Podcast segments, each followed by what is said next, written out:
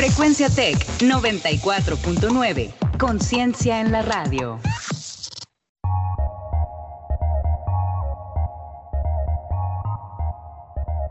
En 30. En 30. En 30. En 30. En 30.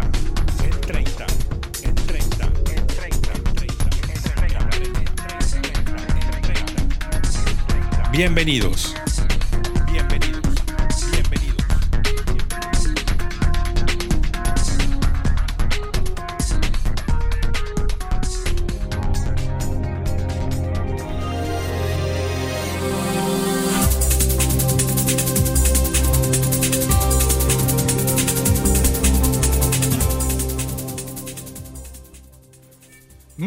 Tardes, amables Radio Escuchas. Son las 5 de la tarde con 31 minutos tiempo del centro de la eh, Ciudad de México. La temperatura actualmente en eh, la ciudad de Monterrey, Susana Conurbado, está en 37 grados centígrados con sensación térmica de 41. Bastante calor el de esta tarde. Eh, sean eh, bienvenidos a su programa informativo en 30, transmitiendo desde frecuencia Tec 94.9 de FM. Los saluda esta tarde, como todos los días, quienes habla Juan Carlos Flores Turrubiates en compañía de Ricardo eh, Romano Corona. Hoy es martes, es primero de septiembre. Acompáñenos en esta media hora de información que tenemos preparada para todos ustedes. ¿Cómo estás, Ricardo? Te saludo. Eh, pues ya es eh, inicia septiembre, el mes patrio, es el programa ya 102 de esta eh, contingencia de que lo hacemos de lunes a viernes eh, para todos ustedes. ¿Cómo está Ricardo? Adelante. Hola, ¿qué tal Juan Carlos? Aquí nos encontramos en este primer día del noveno mes del año y también nos escuchas por www.frecuenciatech.com.mx, además en nuestras redes sociales, en Facebook como Frecuencia Tech 94.9 e Instagram arroba frecuencia-tech. Les recordamos nuestras cuentas de Twitter donde podrán ponerse en contacto con nosotros. La de Juan Carlos es arroba Juan Carlos-FT y la de un servidor arroba RRC-Romano.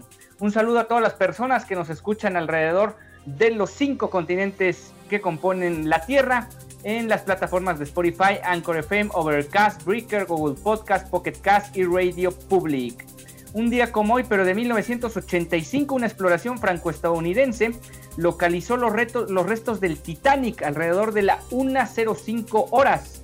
Eh, en aquella exploración eh, se darían cuenta de muchas cosas de lo que aconteció aquella vez, aquel día que se hundió el Titanic a finales de año, eh, hace ya más de 100 eh, años precisamente.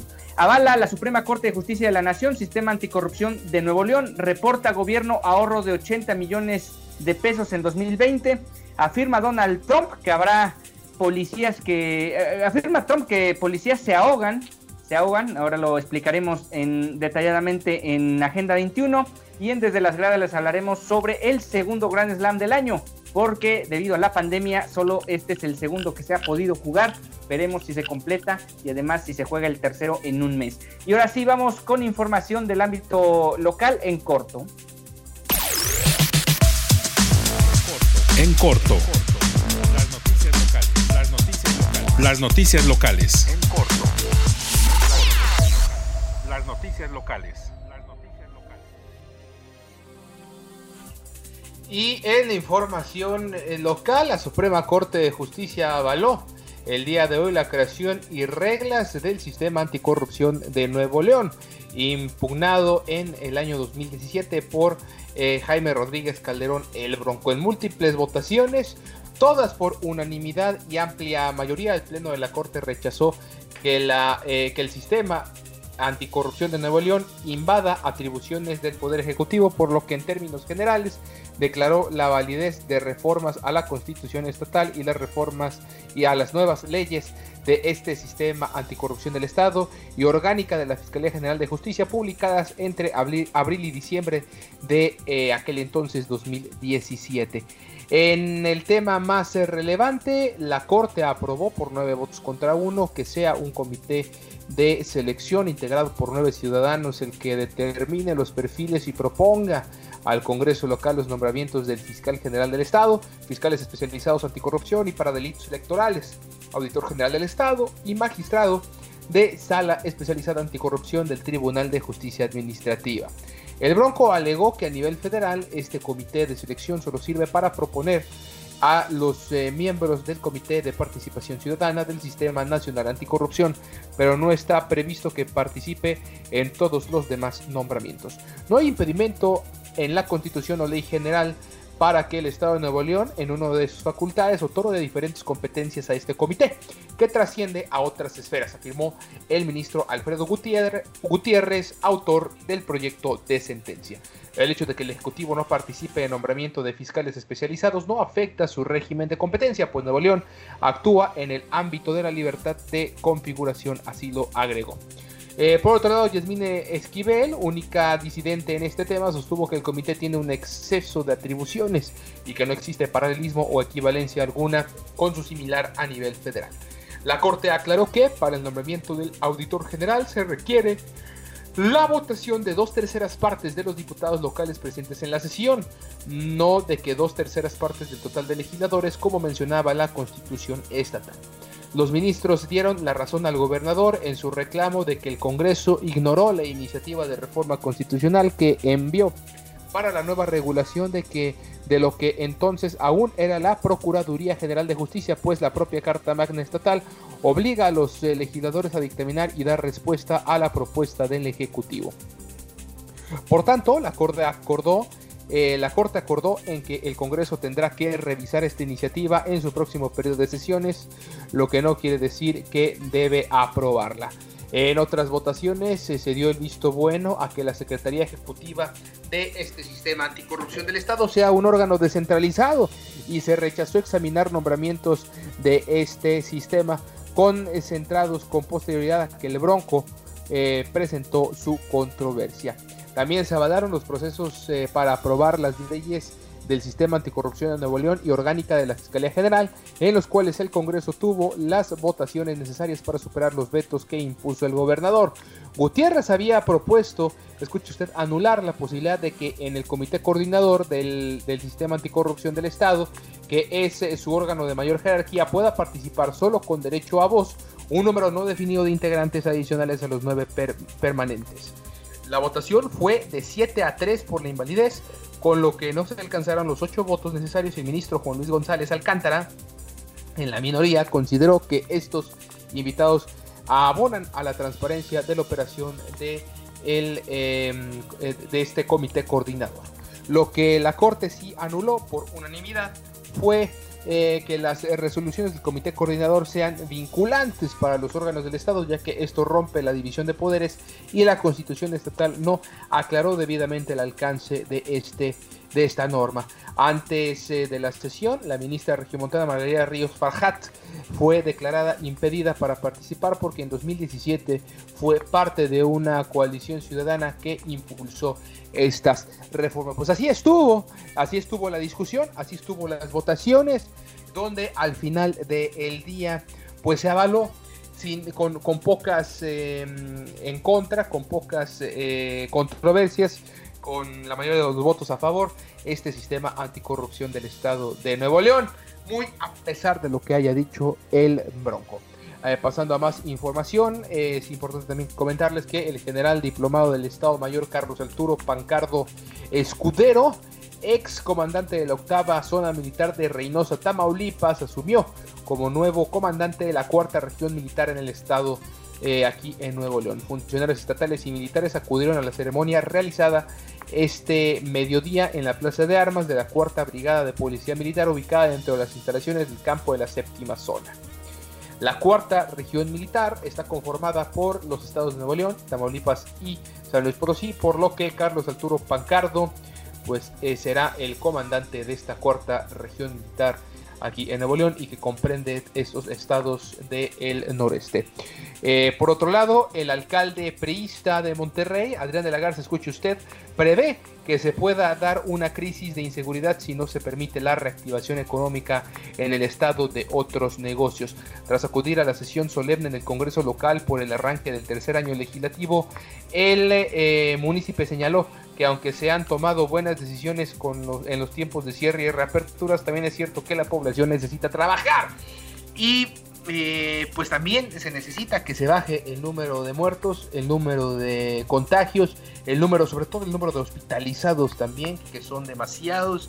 Y en ese sentido, pues eh, al menos en el municipio de Monterrey, en varias eh, zonas, en varias colonias, se siguen las fiestas y las reuniones de más de 10, 15, 20 personas. Muchas reuniones también han sido en calles. ¿Y qué ha hecho eh, Adrián de la Garza al respecto? Absolutamente nada. El 9-11 solamente te toma el reporte y no pasa a mayores. Pues ahí está eh, que quiere abrir, pero pues eh, nada más es querer porque no está haciendo absolutamente nada Adrián de la Garza. No ha hecho absolutamente nada desde que entró a, la, a este segundo mandato de reelección. Por cierto, una reelección muy oscura, con muchos tintes ahí eh, que dan de qué hablar. Y bueno, eh, ya por último, antes de pasar al reporte que viene el Estado, durante el inicio de la sesión solemne para el tercer año de la legislatura, se propuso a los integrantes de la directiva que será integrada solo por mujeres. Carlos de la Fuente, presidente de la Comisión de Coordinación y Régimen Interno, presentó la propuesta al Pleno que incluye a la diputada del Partido del Trabajo, María Guadalupe Rodríguez, como presidenta, la cual fue aprobada por mayoría de los integrantes del legislativo con 29 votos a favor. Además de Rodríguez, se nombró como primera vicepresidenta a Alejandra Lara del PRI, como segunda vicepresidenta a Delfina de los Santos de Morena y como secretarias a Nancy Holguín de los Santos del PAN y a Ivonne Bustos del Verde Ecologista. Ahora sí, pasando el reporte COVID en el estado, Nuevo León rebasa ya los 2.500 decesos por COVID-19. En el inicio de septiembre, Nuevo León llegó a las 2.506 defunciones por esta enfermedad. La Secretaría de Salud Estatal reportó 49 decesos y 547 casos confirmados en las últimas 24 horas, con los que el número de contagios llegó a 50.573 eh, desde el inicio de la pandemia. La doctora Amalia Becerra, subdirectora del Hospital Metropolitano, reportó que el número de pacientes internados bajó de 1.348 a 1.253 en las últimas 24 horas, con lo que la ocupación hospitalaria también se redujo a 58%, ya estamos en los 50, estábamos en los 60, llegamos a estar en los 70, ya estamos en los 50, esto es bastante positivo. Además, la doctora Becerra eh, señaló que 902 casos permanecen como sospechosos, mientras que 42.196 personas han sido dadas de alta. Las defunciones más recientes son de 35 hombres y 14 mujeres entre los 15 y 89 años, la mayoría con padecimientos como hipertensión, diabetes, obesidad y tabaquismo. Becerra informó que existen 1.253 hospitalizados, de ellos 279 se encuentran intubados el porcentaje de ocupación de camas es del 58%, la cifra más baja desde el día 13 de julio. Ahora sí, es momento de pasar a la información nacional e internacional en Agenda 21. Agenda 21. Actualidad global.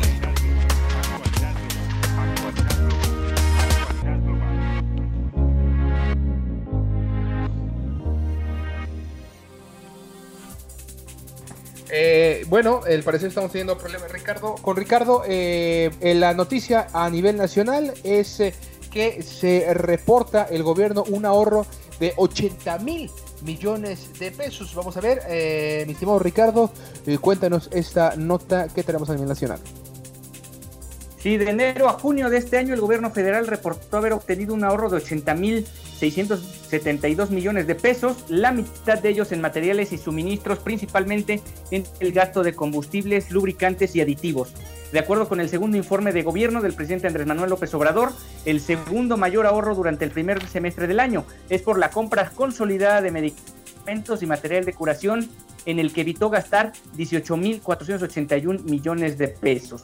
El tercer rubro en el que el gobierno obtuvo un ahorro importante es el de materiales primas y materiales de construcción, además de la comercialización, en donde lograron que se erogaran 12.452 millones de pesos, en tanto que en el concepto de servicios profesionales, científicos, técnicos y otros rubros, se ahorró 9.634 millones de pesos.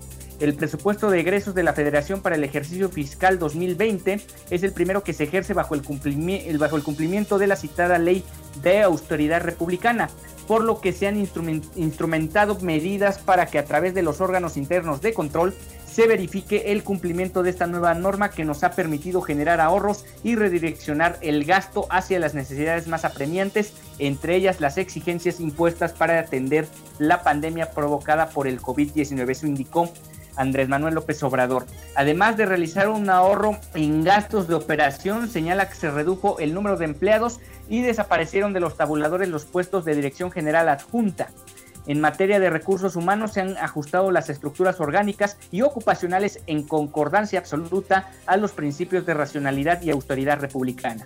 100% de las instituciones que conforman la Administración Pública Federal aplica este nuevo tabulador para definir los ingresos de las personas servidoras públicas adscritas.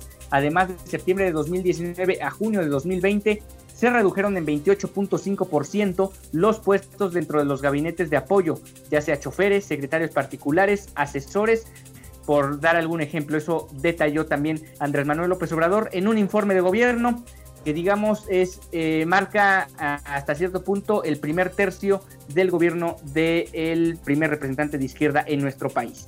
Exactamente, 1300 páginas, hay por si lo quieren revisar más a detalle. Eh, y pasando a más información, eh, de última hora podríamos decirlo, lo más actualizada que lo tenemos, y es que las autoridades de Chihuahua ejecutaron una orden de aprehensión en contra del abogado Juan Ramón Collado Bocelo por presunto peculado por 13.7 millones de pesos en el mandato del el eh, gobernador o el ex gobernador César Duarte. La Fiscalía General del Estado de Chihuahua informó que la tarde de ayer lunes, personal a su cargo en coordinación con la Policía Investigadora de la Ciudad de México dio cumplimiento a una orden de aprehensión librada por un juez de control del Distrito Judicial Morelos con sede en la capital del estado. La Fiscalía indicó que Juan Ramón C.M se le acusa del delito de peculado agravado cometido en perjuicio del patrimonio del estado de Chihuahua. El incumplimiento de dicha orden judicial se celebró en el reclusorio norte de la Ciudad de México, donde permanece interno por otros eh, procesos penales del orden federal. Este abogado que recordamos o recuerden que fue capturado en aquel restaurante en Ciudad de México junto con Romero de Champs, que según la leyenda se dice que cuando llegaron los elementos para hacer la detención era tanto el miedo de Romero de Champs que fue él el que trató de huir y se terminó eh, en el suelo tumbado boca abajo y al final de cuentas iban por Juan Ramón eh, Collado.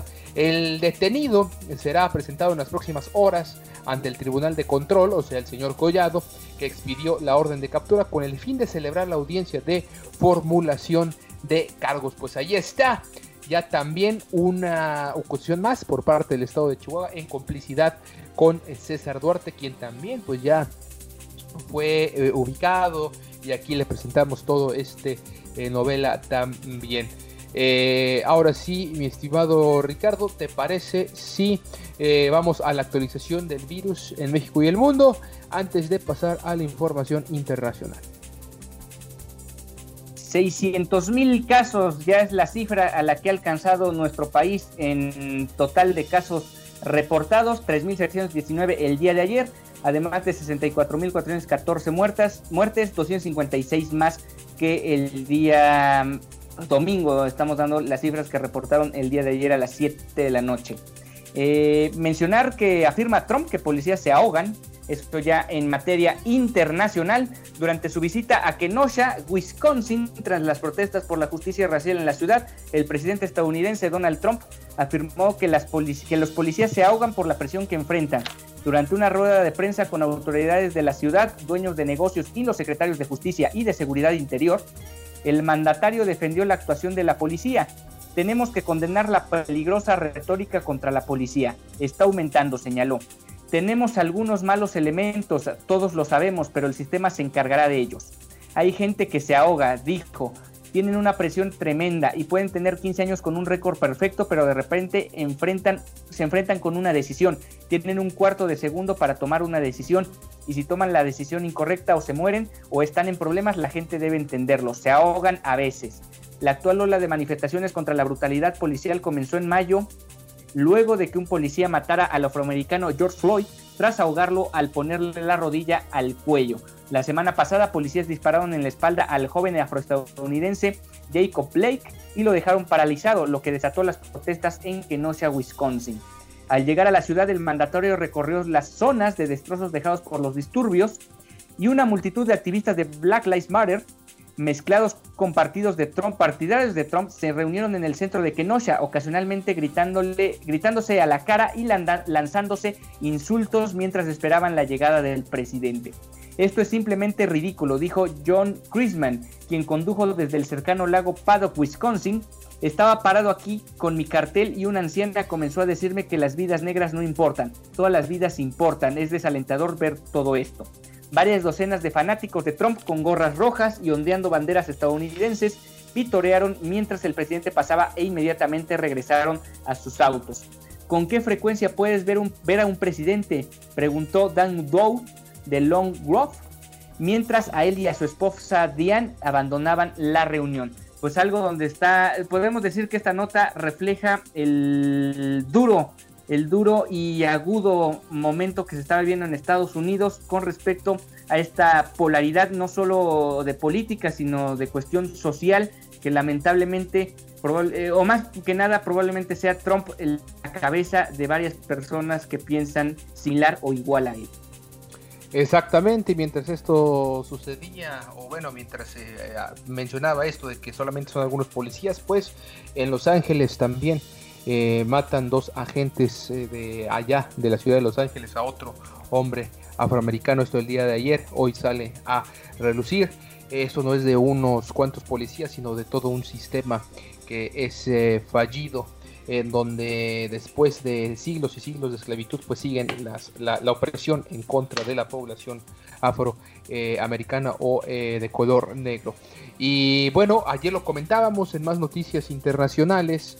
Eh, ayer lo comentábamos y bueno, hoy eh, se da ya la liberación de cuatro diputados, el jefe del despacho y un asesor del líder opositor Juan Guaidó y el director de un portal de noticias que llevaban meses detenidos, quienes como les comentaba fueron liberados ahora después de ser indultados por el presidente Nicolás Maduro, junto a varias decenas de presos, algunos de ellos congresistas. Esta noticia generó posiciones encontradas en la oposición eh, alimentando las eh, fricciones de cara a las elecciones parlamentarias que serán el 6 de diciembre, mientras que el oficialismo se fortalece en Venezuela y mejora su imagen a nivel internacional en gran parte debido al manejo de la pandemia. Los diputados opositores Renzo Prieto, Gilberto Caro, Antonio Gaera e Ismael León, el abogado Roberto Merrero y el asesor Demóstenes Quijada todos cercanos colaboradores de Guaidó, y el politólogo Nick Mer Evans, director del portal opositor Punto de Corte, fueron excarcelados luego de pasar varios meses detenidos. Eh, pues sí, definitivamente también mucho tiene que ver con em, pues tratar de cambiar o de lavar la imagen de Venezuela, del autoritarismo que muchas veces se vive, y también de tratar de ganar adeptos a nivel internacional y local, por supuesto. Y mientras tanto también en Londres la policía arrestó el día de hoy, en la, tarde de este martes, tiempo de Londres, a 65 personas cerca del Parlamento durante una jornada de protestas en contra del cambio climático. De acuerdo con la Policía Metropolitana, los detenidos, quienes se movilizaron en la marcha del grupo Extinction Rebellion, Rebelión contra la Extinción, habían violentado el orden público. Cientos de manifestantes se reunieron cerca de la sede del Parlamento inglés para exigir a los legisladores, quienes regresaban a sesionar, que apoyaran un proyecto de ley por la emergencia climática. Y bueno, ya estuvimos en Estados Unidos, en Venezuela, en Reino Unido y de ahí nos vamos a Bielorrusia, donde eh, las autoridades también detuvieron a decenas de estudiantes universitarios que salieron a las calles de la capital para exigir la renuncia del presidente Alexander Lukashenko. Cientos de estudiantes en la cuarta semana consecutiva de manifestaciones se reunieron afuera de las universidades de Minsk y marcharon a través del centro de la ciudad con dirección al Ministerio de Educación. Cientos de estudiantes en la cuarta semana consecutiva de manifestaciones se reunieron afuera de esta universidad. Los inconformes gritaron consignas contra el mandatario Cobovete y sostuvieron carteles en los que estaban escritos mensajes en pro de la liberación de presos eh, políticos. Pues eh, el activismo a todo lo que da en Estados Unidos, eh, en, en, Inglaterra también por el cambio climático y en esta ocasión también en Bielorrusia. Ahora sí, es momento de pasar la información deportiva desde las gradas. Desde las gradas Lo último en deportes.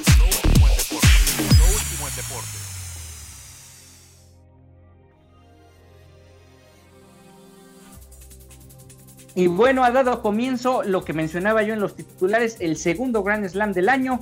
Eh, habitualmente este US Open sería el cuarto y último en un año normal de competencia en el mundo del tenis. Sin embargo, ahora se está compitiendo del 31 de agosto al 13 de septiembre allá en Flushing Meadows en Estados Unidos, en Nueva York, y se está llevando a cabo este torneo. El día de ayer, Djokovic sin problemas venció en tres sets a Dusulmur, al bosnio, hablando de, siguiendo con temas de jugador, ahora en este caso un jugador de Bosnia que perdió con el número uno del mundo. Struff, el joven Struff, también venció en tres sets a Martínez Portero. G. Isner parece que no sabe jugar torneos, que, partidos de Grand Slam que no sean a cinco sets. Perdió en cinco sets contra, su compatriota Johnson. Kyle Edmund ganó en cuatro a Bublik y demás resultados del día de ayer. El día de hoy, eh, lo más sobresaliente es lo que logró Andy Murray venciendo en cinco sets, en cinco sets al japonés Nishioka. Había perdido los primeros dos sets, pero Murray sacó la casta y demostró por qué es un ex campeón de Grand Slam. Y en la rama femenil, hoy una de las grandes favoritas, Garbiñe Muguruza, venció en sets corridos a su rival y ya está instalada en la segunda ronda. Venció a la japonesa Ibino.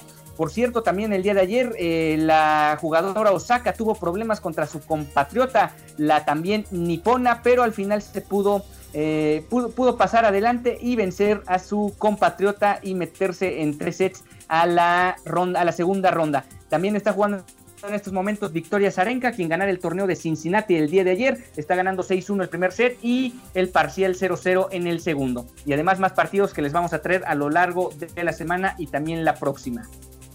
Pues ahí está la información, por supuesto, del US Open. Como tú lo comentabas, el segundo Grand Slam, que debería de ser el cuarto, pero por esta situación de la pandemia, eh, pues sí, se tuvieron que posponer eh, por lo pronto. Y fíjate que también interesantísimo lo que eh, recorrió al mundo estas entrevistas, Ricardo, en holograma. No sé si tuviste oportunidad de verla, entrevistas a los jugadores, pero a través de hologramas. Definitivamente, en estos tiempos, pues la tecnología se ha adelantado bastante y han sacado eh, ya un montón de formas y de maneras nuevas de llevar el deporte que ha sido espectacular. Y ya hemos hablado de la NBA, aquí también lo de este torneo del tenis, que eh, si bien el público es un factor importante, no es o no es, o hemos estado viendo que no es indispensable en el caso de el deporte blanco. Sin embargo, pues sí, así estaremos trayéndoles lo que suceda, lo que acontezca aquí en el deporte blanco. Y ya con esto nos vamos eh, nos vamos, eh, hemos llegado al final de esta edición más de su programa informativo en 30. Nos escuchamos nuevamente el día de mañana, miércoles, mitad de semana, con mucha más información para ustedes. Los saludo en la conducción, ya lo sabe quienes habla Juan Carlos Flores en compañía de Ricardo Romano. Muchas gracias Osvaldo Guerrero, quien estuvo en los controles el día de hoy. Los invitamos a que permanezcan en la sintonía de frecuencia Tec 94.9 de FM. Tenga usted una excelente tarde. Hasta mañana.